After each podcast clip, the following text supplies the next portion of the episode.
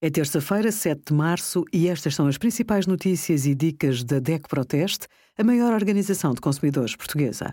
Hoje, em DECO.proteste.pt, sugerimos as cinco comissões bancárias, ainda mais bizarras, como reconhecer as ciberameaças que chegam por telemóvel e o melhor seguro animal no simulador da DECO Proteste.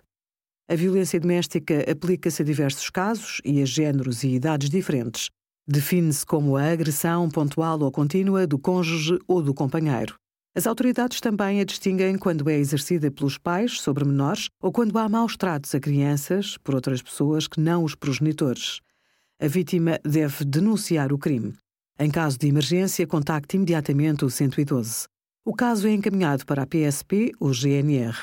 Pode também deslocar-se a uma esquadra da PSP, a um posto da GNR ou aos serviços do Ministério Público. Também pode recorrer ao sistema de caixa eletrónico. Obrigada por acompanhar a DECO Proteste a contribuir para consumidores mais informados, participativos e exigentes. Visite o nosso site em deco.proteste.pt.